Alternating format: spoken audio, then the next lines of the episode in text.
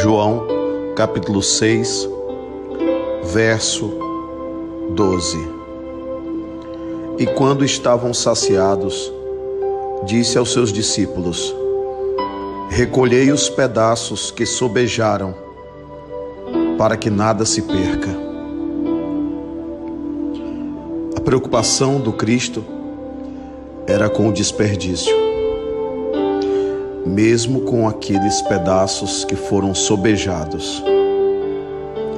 Para que nada se perca, quer dizer que, para que a vida não se perca, para que você aproveite tudo, tudo nesta vida para crescer, evoluir, para fazer a sua parte, para cumprir com a sua tarefa, com o seu dever, para que nada se perca, para que você não desperdice palavras.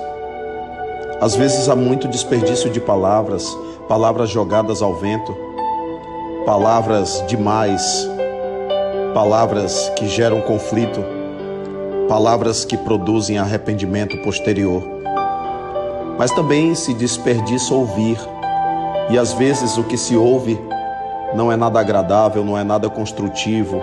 O que se ouve não traz elevação, edificação, para que nada se perca, para que você aproveite essa existência corpórea na terra e que você tenha um aproveitamento total como um bom aluno, como um bom aprendiz dessa escola terrena. Para que nada se perca, para que você não se perca, para que você não fique guardando tanta coisa. Quanta coisa você guarda, quanta coisa sobrando, quanta, quanta coisa se perde com o tempo. Já pensou nisso? Então, que possamos aproveitar essa mensagem do Cristo para que nada se perca. Precisamos de evangelho na atitude.